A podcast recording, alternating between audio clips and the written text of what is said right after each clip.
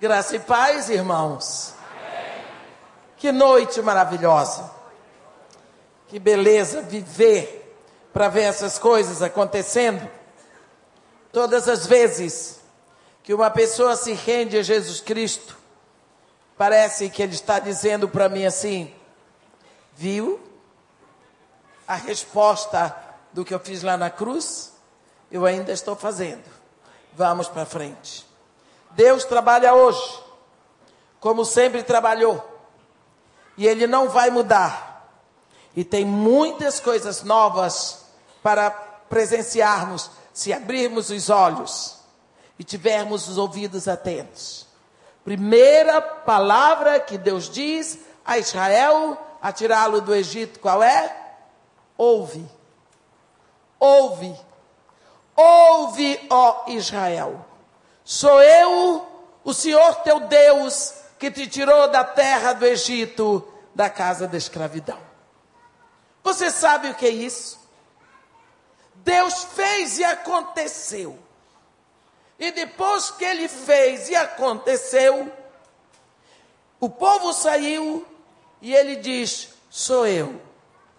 Vocês viram tudo o que aconteceu? Vimos. Então sou eu o Senhor teu Deus, eu te tirei. Não houve quem impedisse, porque quando eu levanto a mão, ninguém pode fechar a porta que eu abri. Agora, Israel, você viu tudo o que eu fiz. Qual foi o Deus egípcio que pôde se levantar contra mim? Cadê Osíris? Fez alguma coisa? Não. E Isis? Não. E Horus? Não. E o boi Apis? Não. Então, Israel, chega à conclusão: não terás outros deuses diante de mim. Tá bem? Agora, quando eu fiz tudo o que eu fiz, vocês viram meu rosto? Não. A minha forma? Não. O meu tamanho? Não. A minha cor? Não vimos. Então não façam imagens e nem semelhança de mim. Vocês não viram o meu rosto. E assim Deus foi ensinando aquele povo. E Deus continua ensinando ainda hoje. E da primeira à sétima carta que Jesus Cristo envia às igrejas na Ásia, ele começa, mas todas elas têm um final assim. Quem tem espírito, ouça. Quem tem ouvidos, ouça o que o Espírito diz à igreja. Para ter ouvido e ouvir o Espírito, precisa ter nascido no Espírito. Então, o que Deus estava dizendo o que o Espírito estava falando às igrejas da Ásia é o que o Espírito continua falando para nós hoje. Portanto, precisamos estar atentos para ouvir a sua voz. Amém? Amém? Dia de celebração, de festa. Dia de respostas. Para quem perguntava por que oramos tanto se não vemos resultados. Devemos crer que Deus está operando, que Deus ouve a oração, que Deus responde a oração. Quando nós já estamos bem cansados, achando que parece que estamos fazendo tudo errado, Deus então aponta alguma coisa. Não é? Nós vamos observar que Deus sempre faz as coisas do jeito dele. E quando ele faz do jeito dele, e nós temos olhos abertos para ver, é tão bom ver Deus operar. Eu queria convidar a igreja para abrir a Bíblia em Hebreus, no capítulo 11. É um trecho tão conhecido, é um capítulo tão conhecido da palavra de Deus, mas é tão bom repetir sobre fé. Vamos ler versículos 30. Hebreus 11, versículo 30, onde está escrito assim: Pela fé, ruíram as muralhas de Jericó, depois de rodeadas por sete dias. Pela fé, Raabe, a meretriz, não foi destruída com os desobedientes, porque acolheu com paz aos espias. E que mais direi?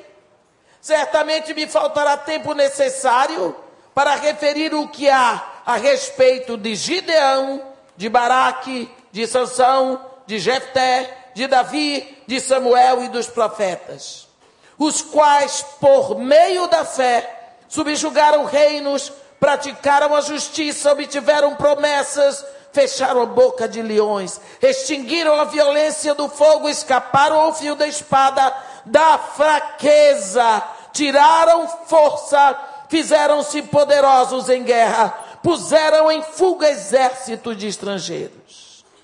Amém. Ouça bem o que o escritor de Hebreus está dizendo aqui no versículo 32.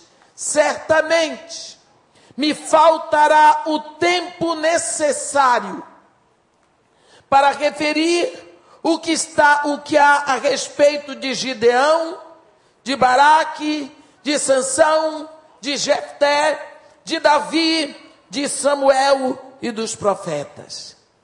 Quem eram essas pessoas? Quem eram essas pessoas? Quem eram esses pecadores? A quem o autor, o escritor da carta aos Hebreus se refere. Gente como Sansão. Gente como Sansão. A primeira coisa que vem na nossa mente é que Sansão era moralmente fraco.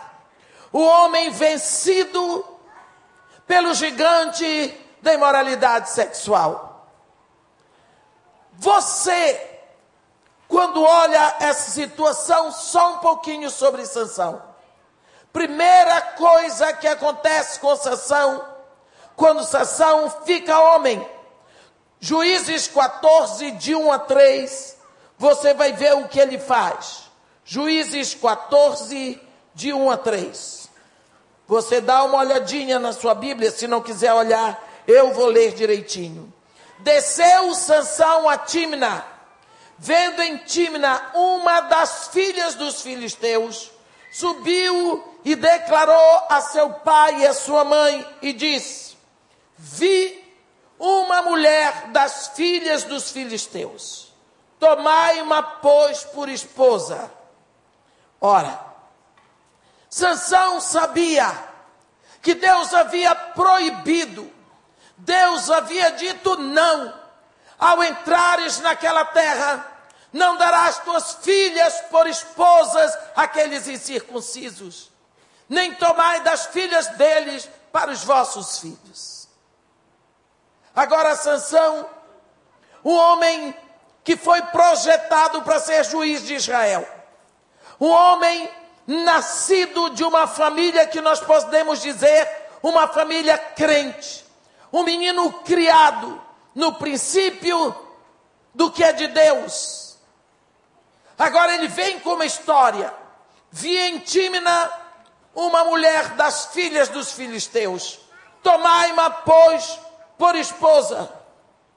Seu pai e sua mãe lhe disseram: Não há porventura mulher entre as filhas dos teus irmãos, ou entre todo o meu povo, para que, to para que vás tomar esposa dos filisteus, daqueles incircuncisos.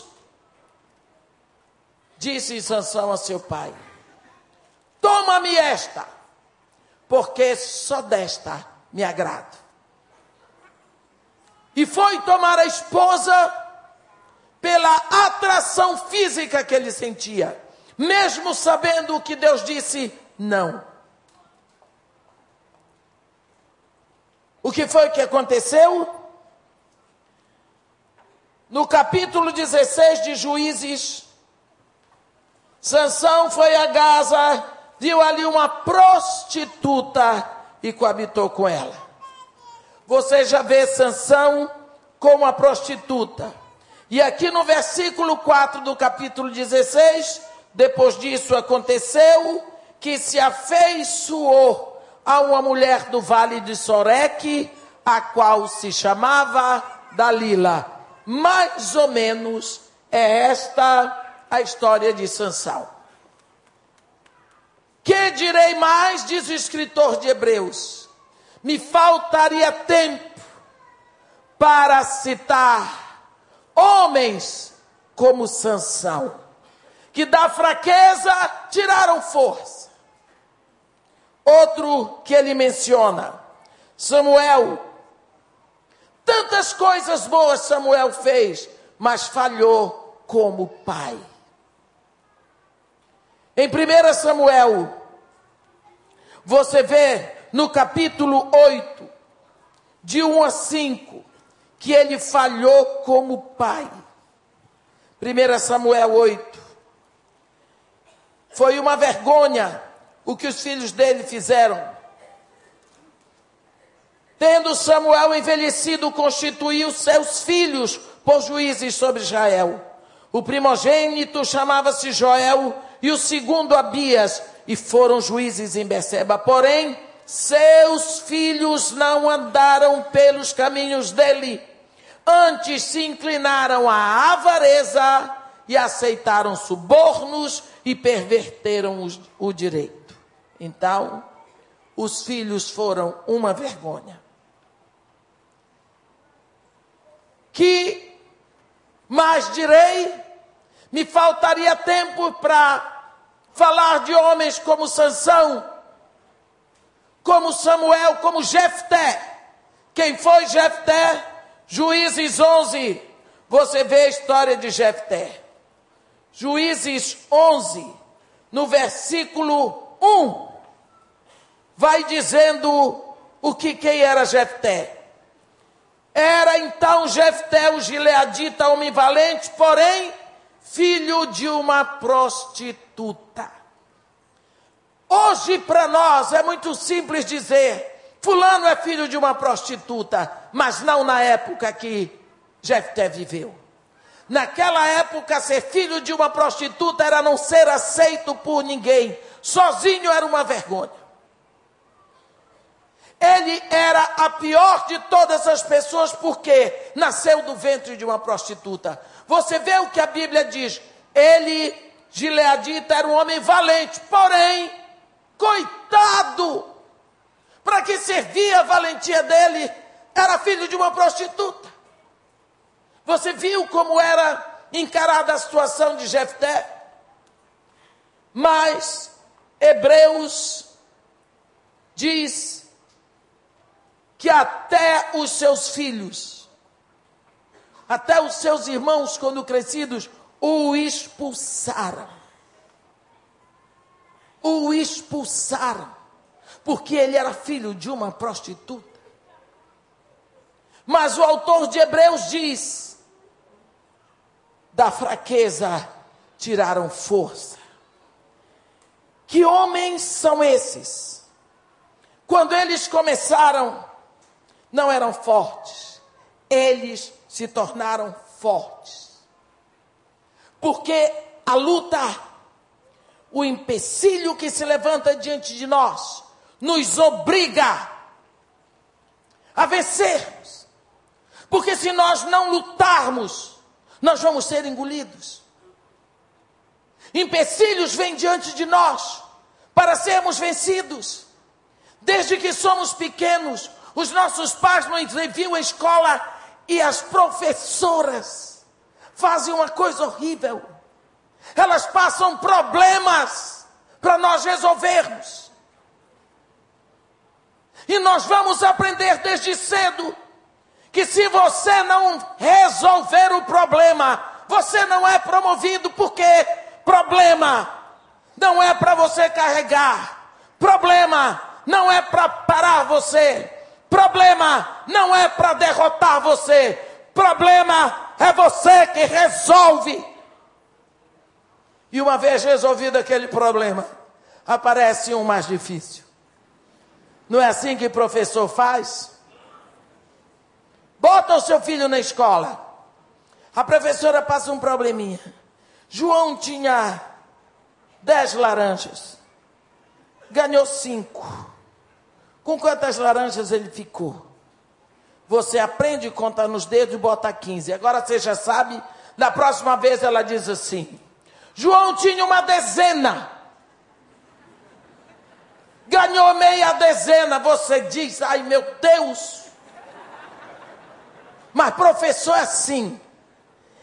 Quando você acerta, não tem problema, ele vai botar uma coisa para você errar. Porque se você errar, ele tem o que ensinar. Você acha? Quando seu filho nasceu, você queria que ele fizesse engenharia. Mas você não o matriculou na universidade. Você o botou lá no maternalzinho. Agora ele entrou na universidade. Depois de quantos anos? De quanta dor? De quanto tormento? Enfim, meu filho agora é um engenheiro. Mas qual é o problema? Está desempregado. Problemas aparecem para serem solucionados. E Deus, o nosso Pai, que me perdoe, mas vou dizer para eles: Ele vai permitir que problemas venham só para ver você, o filhão dele. Assim dizer, problema você não vai ficar na minha frente. Jesus Cristo disse que se você tiver a fé como um grão de mostarda, você vai dizer para esse monte: levanta-te, atira-te para o mar, e o monte vai, se você não duvidar. Mas nós temos uma mania de falar a respeito do problema. Você não sabe a dor que está na minha casa. Meu marido, um problema. Meu filho está desempregado. Está namorando a filha da macumbeira. Está. Você fala a respeito do problema, você faz uma propaganda do problema. E o diabo não precisa mais nem se preocupar com você, porque você virou o propagandista da obra dele e está dando ibope para o inferno. Jesus Cristo, por acaso, disse para você falar a respeito do monte? Ele disse para você dizer para o monte: levanta-te e sai. Mas irmã, já fiz, ele não foi, continue fazendo. Continue, porque ele vai sair. Continue fazendo. O que é que você vai dizer para o monte? A palavra de Deus. Ele vai sair. Eu lhe digo que sai. Sai sim. Vai saindo de saca rolha. Mas vai sair. Por quê? Porque Jesus Cristo disse: você só vai aprender que homens são vitoriosos quando da fraqueza eles tiram força. Quando começaram esses homens, eles não eram fortes, mas eles se tornaram fortes. Coitado desse Jefté. E Moisés, gago. Você já pensou o que é um gago? Quando Deus falou com ele, ele botou uma barreira e disse logo, eu sou gago, sou pesado de língua. E Deus disse que eu tenho a ver com a tua gagueira. Eu não disse que tu faz. Mas eu sou gago. Não quero saber. Vou te dar uma boca. Mas você vai. Ora, Deus tinha feito Moisés crescer no colo de Faraó, dentro do palácio para que quando ele precisasse mandar, Moisés tivesse acesso livre. Agora ele diz: Não vou porque sou pesado de língua. Qual é o problema da língua? Eu te dou uma boca. Mas você vai. Chegou lá Moisés, com a boca do lado, Arão. Arão era a boca de Moisés. Você já entrou nesse site? Você já pensou os dois chegarem na frente de Faraó e Moisés. E Arão dizendo para ele, dizer, ele está dizendo, o Senhor Deus me mandou aqui. E Moisés, e Arão, para o Senhor deixar o povo sair. Você já pensou? um gago com intérprete. Foi. Ele foi porque Deus disse que ele iria. Com gagueira ou sem gagueira, quando Deus manda, é melhor fazer. A coragem desses homens com esse passado triste. Um péssimo pai, o outro, esse era Samuel, o outro, Sansão, fraco por sexualidade. Não podia haver um rabo de saia, principalmente fosse uma filisteia. Esse era o homem. Jefté, coitado, filho de uma prostituta. É assim que a Bíblia fala. Naquela época, isso era um currículo horrível.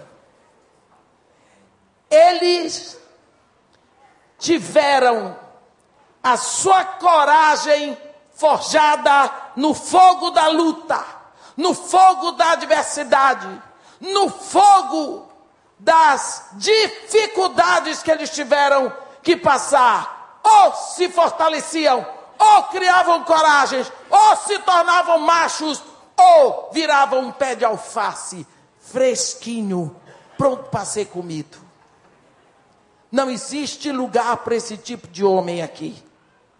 Se eles puderam fazer isso, nós hoje também podemos. Quais as razões? Deus nunca explica. Deus não tem que nos dar explicação.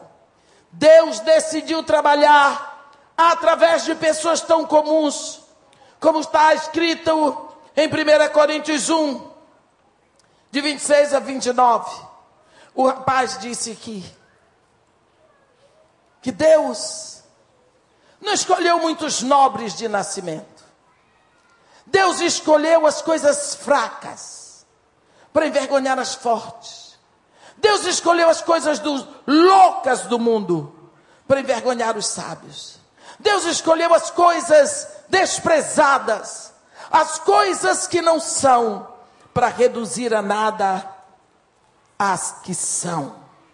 Por isso, ele nos coloca em situações que vão possibilitar a liberação da nossa compaixão e da nossa criatividade.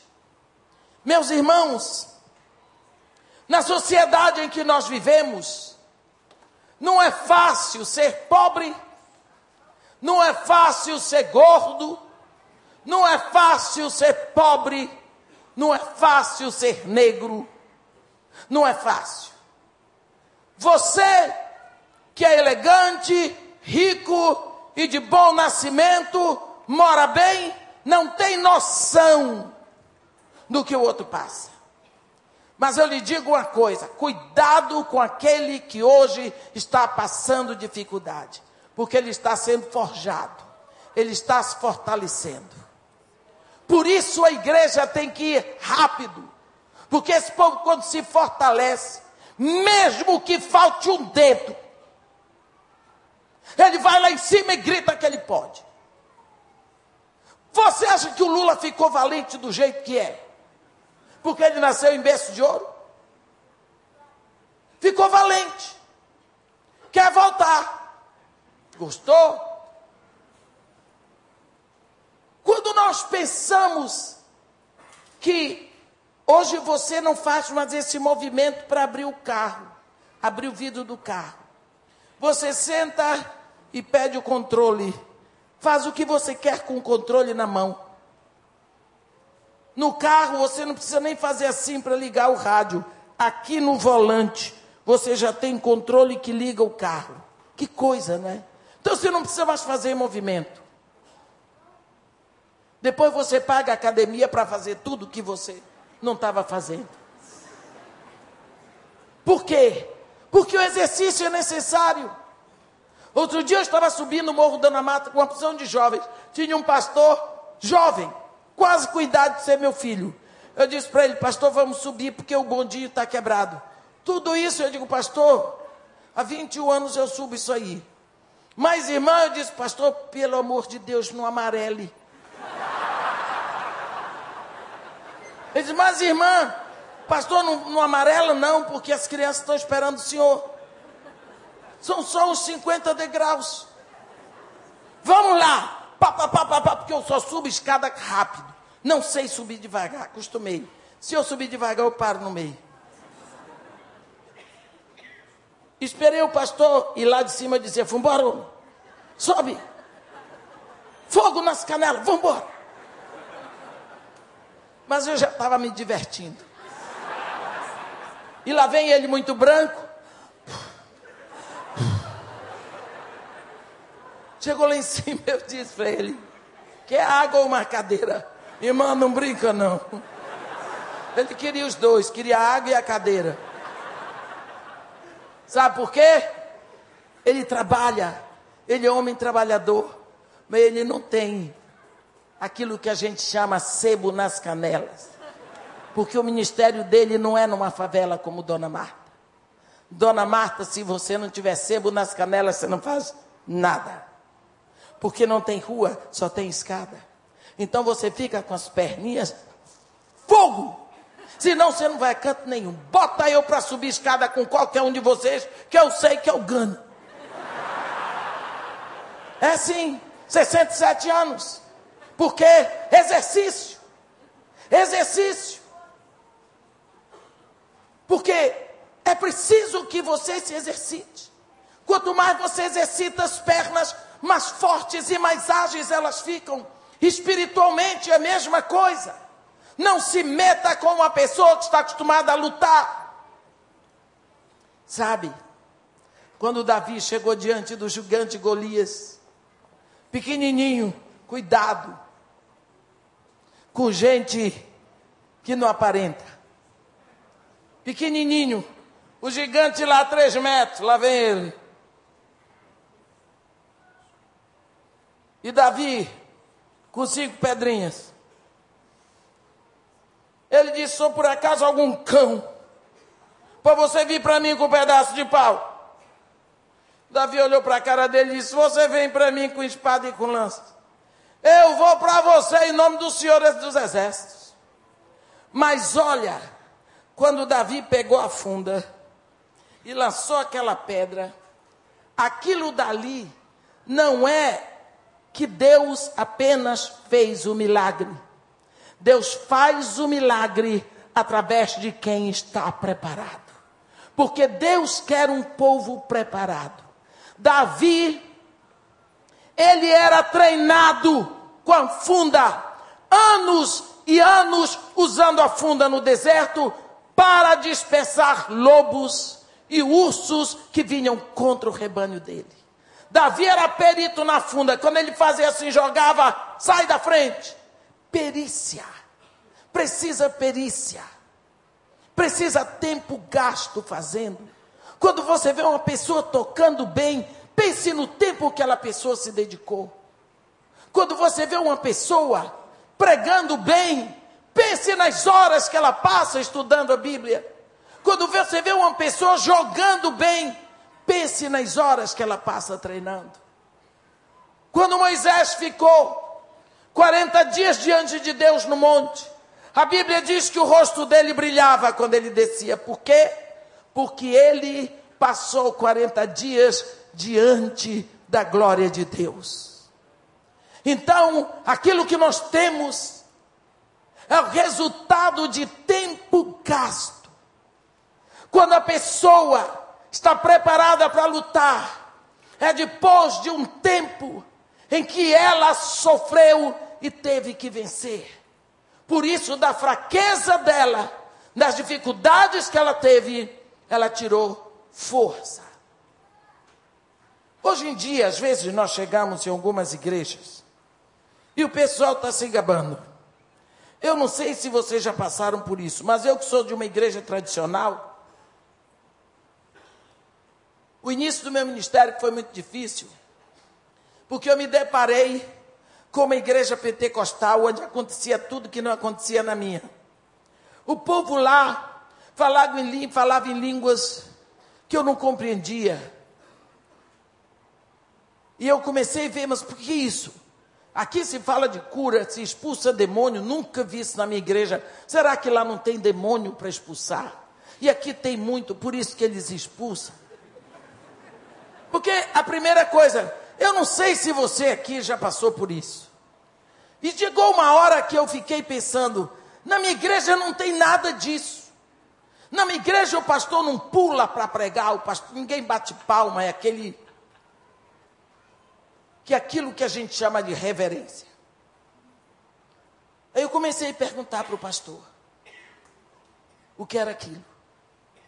Chegou o um momento que o pastor me disse: se você quer ficar aqui, você fica, mas se você vai ficar indo por aí beber água suja para vir contaminar aqui a porta da igreja serventia da casa, se mande e não volte. E eu saí para não voltar. Na outra semana eu estava lá, graças a Deus. O que eu quero dizer é que às vezes você não vê acontecer as coisas, mas você quer que aconteça. Você não tem experiência. Você se assusta com as coisas que acontecem, mas tem muita mentira. Eu vi o pessoal dizer assim, porque Deus me disse que Deus falou comigo, porque eu tive uma visão, que eu tive um sonho. E eu comecei a dizer, por que, que Deus não fala comigo, só fala com esse povo? Será que ele fala com meu pastor? Será que ele fala com alguém na minha igreja? Nunca ouvi ninguém dizer. Ninguém tem isso na minha igreja, não tem profeta. Será que tem o Espírito Santo? Aí um dia eu cheguei e disse, pastor, me perdoe, deixa eu perguntar. Mas Deus fala com o senhor? O senhor tem sonho, o senhor tem revelação? Aqui tem o Espírito Santo. Pastor sofre. Pastor sofre, mas até hoje ele acha que valeu a pena.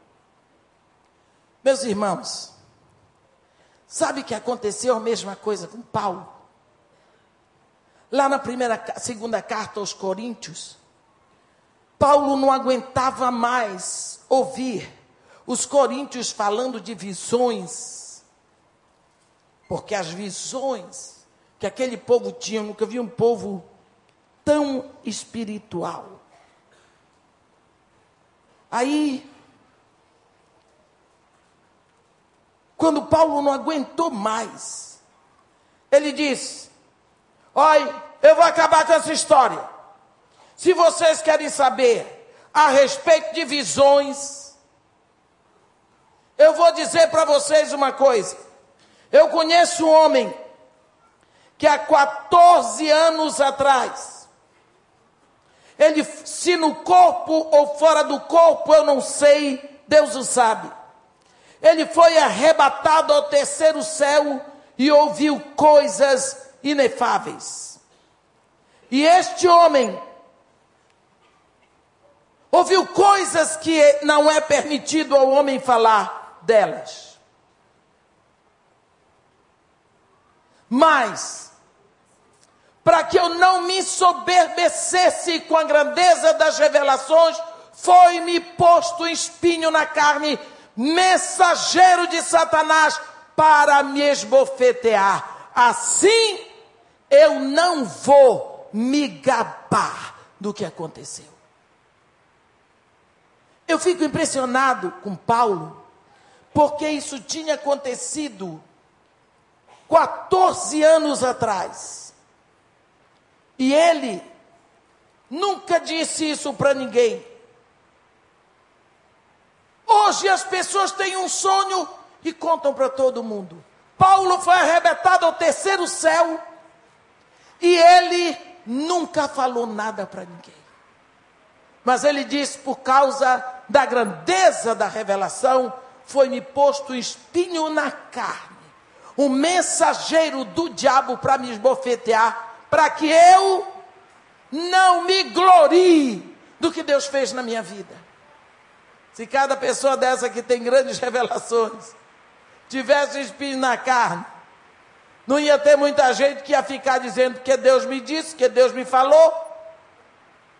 Está muito fácil dizermos coisas que não são verdadeiras. Ninguém conta das dificuldades que tem.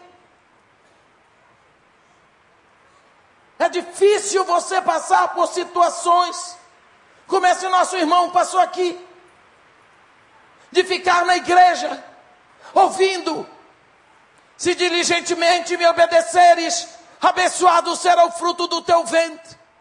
E ele vê passar um Natal, e outro, e outro, e quantas vezes chorar sem saber se seu filho estava comendo. Onde estava o seu filho fazendo o quê?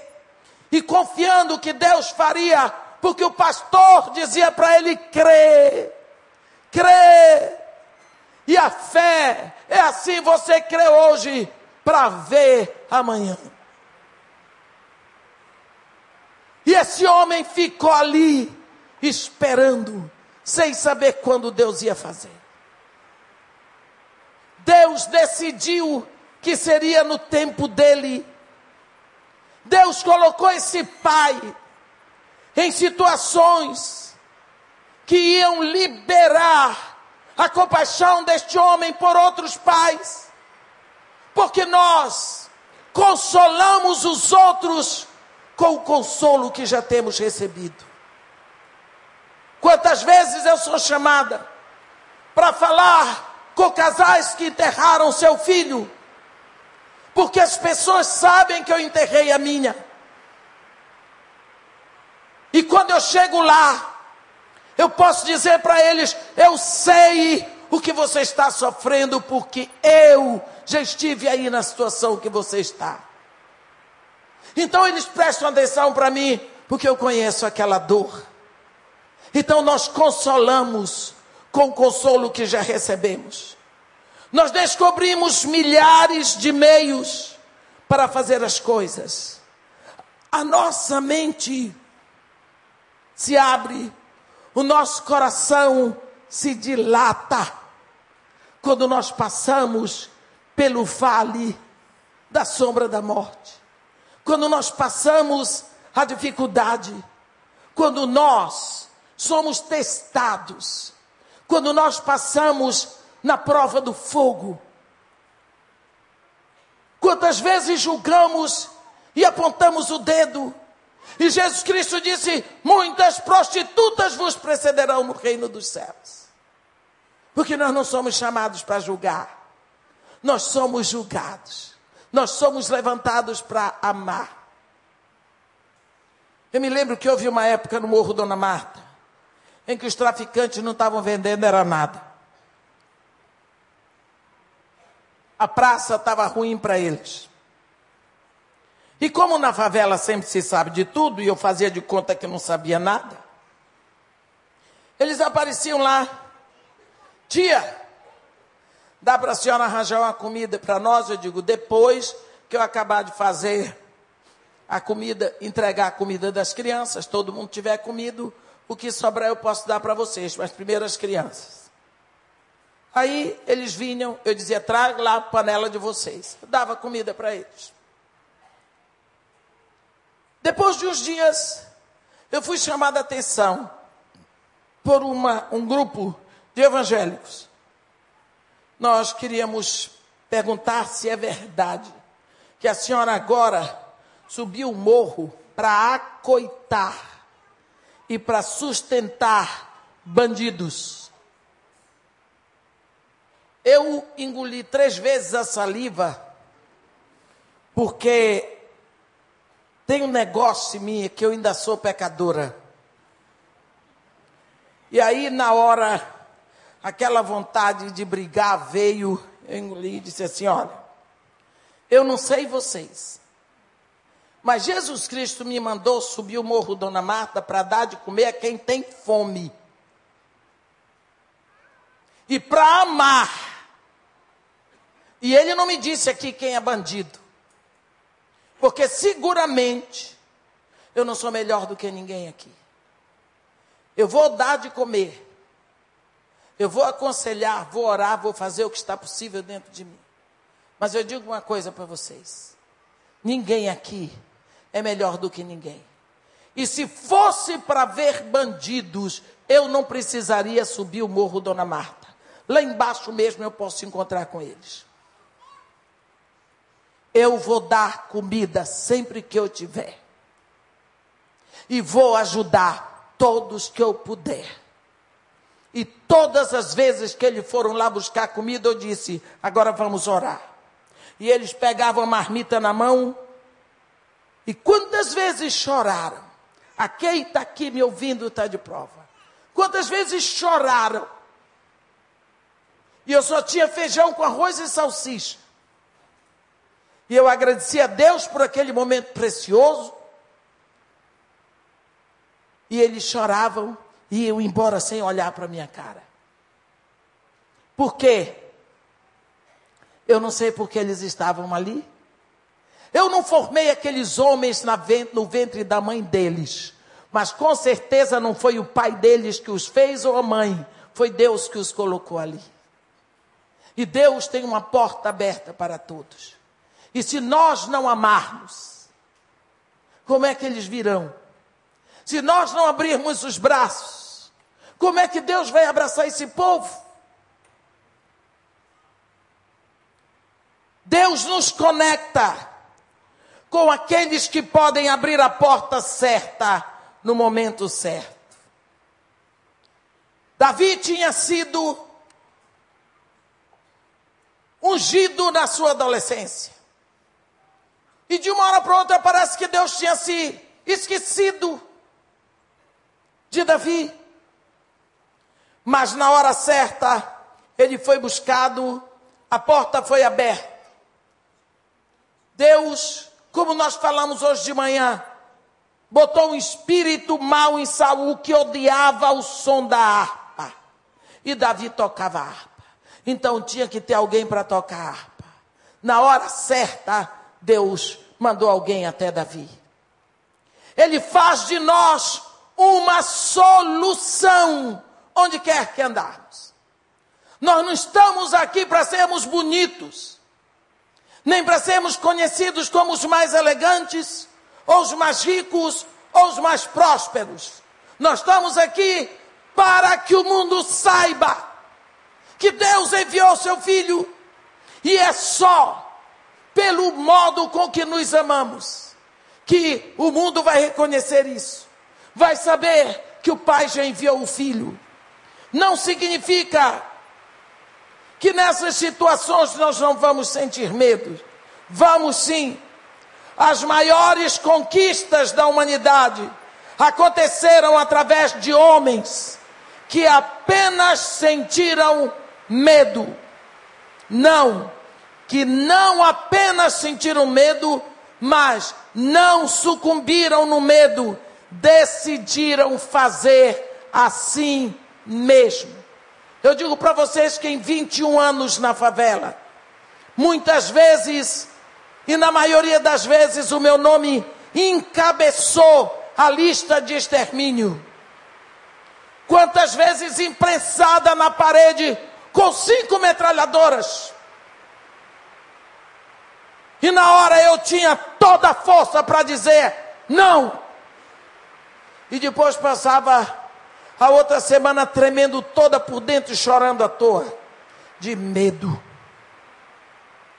Tremia todinha. Você já viu sua carne por dentro tremendo? E você não poder controlar o tremor lá de dentro? E chorando sem poder controlar o choro?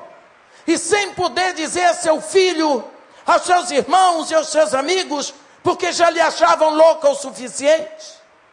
Quantas vezes passei por isso?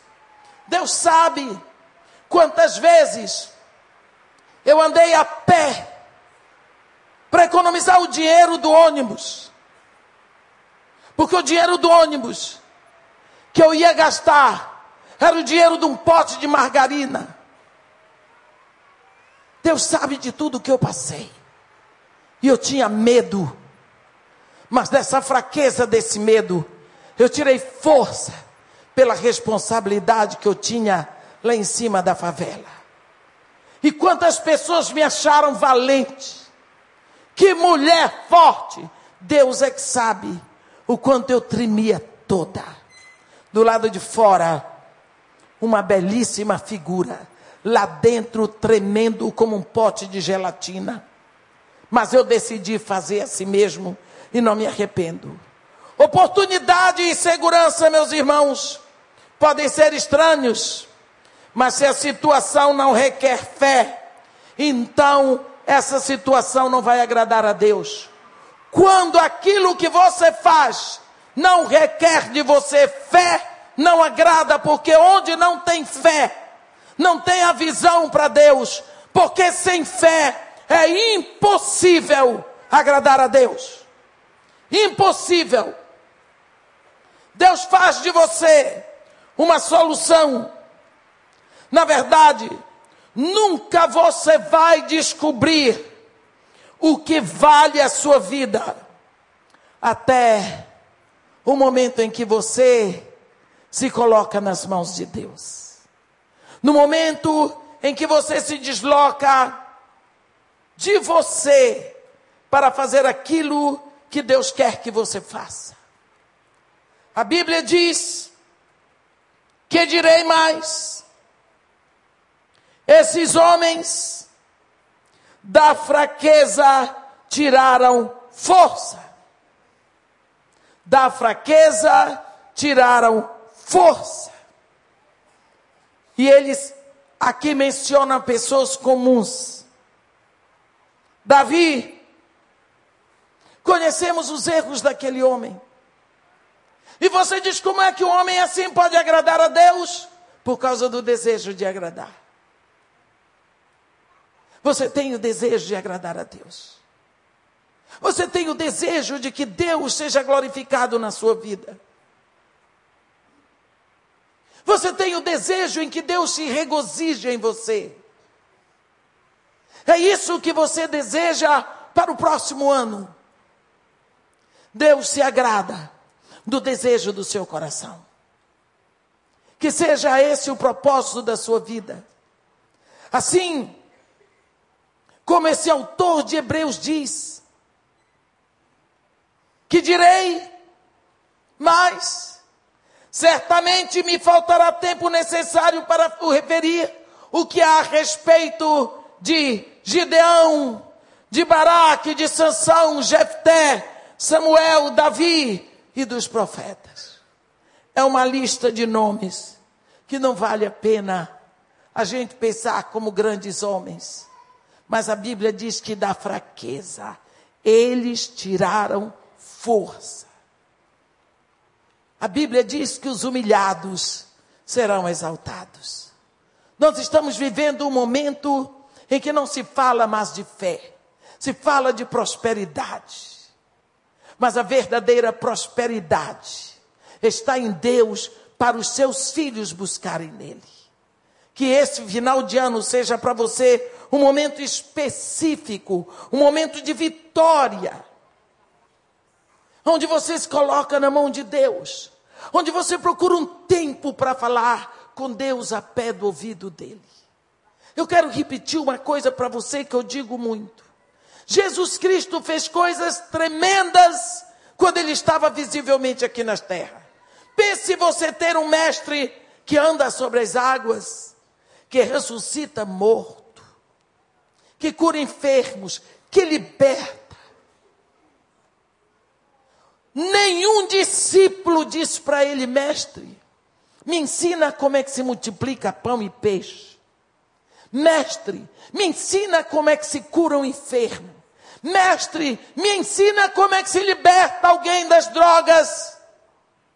A única coisa que eles pediram foi: Mestre, ensina-nos a orar.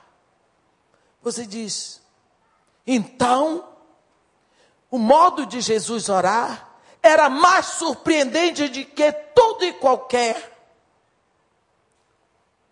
milagre que ele fazia. E quando os discípulos disseram, Mestre, ensina-nos a orar. Ele disse: Tudo bem. Quando orardes, dizei: Pai, nosso que estás nos céus. Meus irmãos queridos, aquilo foi uma bomba. Aqueles discípulos se assustaram. Como é que é? Eu posso chamar a Deus de Pai. Eles conheciam todas as orações do Antigo Testamento, mas nunca tinham visto um profeta, um rei, um sacerdote chamando a Deus de Pai. Agora Jesus Cristo diz: quando orardes, dizei Pai. Que novidade. Pai. Bem, se Deus é meu Pai, não importa o que aconteça, ainda que eu tenha saído de casa por tantos anos, tenho envergonhado a minha família, tenho feito todo tipo de prejuízo. Um dia ele me abraça, como aquele pai abraçou o filho aqui. Se ele é meu pai, eu tenho direito ao seu colo, eu tenho acesso ao que é seu. Ele pode me dar palmada puxão de orelha, mas ele me aceita, ele é meu pai. Mas Jesus ainda disse mais: entra no teu quarto e fecha a porta e ora ao teu pai em secreto. E o teu pai que te ouve em secreto te recompensará. Primeira palavra que Jesus disse quando estava preso na cruz foi: Pai, perdoa-lhes. Eles não sabem o que fazem. E a última que ele disse foi: Pai, tudo está consumado. Nas tuas mãos eu entrego o meu espírito. No momento indescritível de dor e de morte agonizante, Jesus não desgrudou os olhos e a atenção do Pai. É preciso que nós aprendamos com Jesus que nós temos um Pai, que nós temos um colo, que nós temos um abraço, que nós temos um lugar à mesa do Pai para nós irmos. É preciso que nós nos aconcheguemos no seu colo. E eu te peço, meu irmão, eu te peço de todo o meu coração, tira um tempo esse final de ano. Sem telefone, sem televisão, sem ninguém por perto. Ainda que seja dentro do seu banheiro, que talvez lá ninguém lhe importune e diga: Pai, talvez você não vai ter mais nada para dizer. Pai, Pai, quantas vezes eu passo mais de meia hora dizendo Pai? Só isso. Ele sabe que eu estou falando com ele. Pai. Isso é uma oração. Ouvi uma mulher que gritou, sozinha no deserto, que o filho dela ia morrer. Quando ela gritou, ela gritou. A Bíblia diz que Agar levantou a voz e chorou. E quando ela queima aquele grito de dor, Deus disse: Que tens, Agar? Eu ouvi a voz do teu filho daí onde ele está no grito dela, foi a oração. Eu não sei o que você tem para gritar diante de Deus. O que eu quero lhe pedir é que você procure um espaço na sua agenda para falar com Ele. Não é para contar uma história, a menos que você queira contar. Mas Ele está esperando o momento em que você é todo dele. Sem atrapalhações, da sua fraqueza, tire essa força. Não tenha vergonha. Ele sabe tudo a seu respeito. Nunca se decepciona com você. Certamente me faltará tempo para referir o que há a respeito de homens como Gideão, Baraque, Sansão, Jefté, Davi, Samuel e dos profetas. Homens como nós pecadores como nós, mas que da fraqueza tiraram força. Precisamos saber que nós aprendemos com os nossos erros, como cantamos. Quero aprender com meus erros e nunca mais cometê-los. Amém? Que Deus nos abençoe e nos guarde. Que faça resplandecer o seu rosto sobre nós e tenha misericórdia de todos nós. Ó Senhor Deus nosso Pai desde toda a antiguidade. nunca se ouviu, nem com os olhos se percebeu, a respeito de um Deus como tu, que trabalhas em favor daqueles que esperam em ti, aqueles que confiam em ti, aqueles que se entregam a ti, aqueles que têm o desejo de te agradar. Senhor, se tu olhares para os nossos olhos, os nossos pecados, nós seremos exterminados.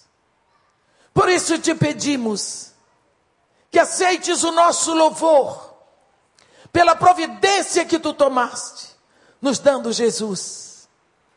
Olha-nos através de Jesus e recebe de nós o desejo que nós temos de te agradar. Abre o nosso coração e as nossas mentes, com a inspiração do Teu Espírito Santo, para que nós possamos, Senhor, nos achegar a Ti de todo o nosso coração, olhando para Ti como o nosso Pai. Pai que está no céu, Pai que nos ouve, Pai que cuida de nós, mesmo quando andamos no vale da sombra da morte, a tua mão nos sustenta, porque somos o centro da tua atenção. Que o teu nome seja louvado e glorificado.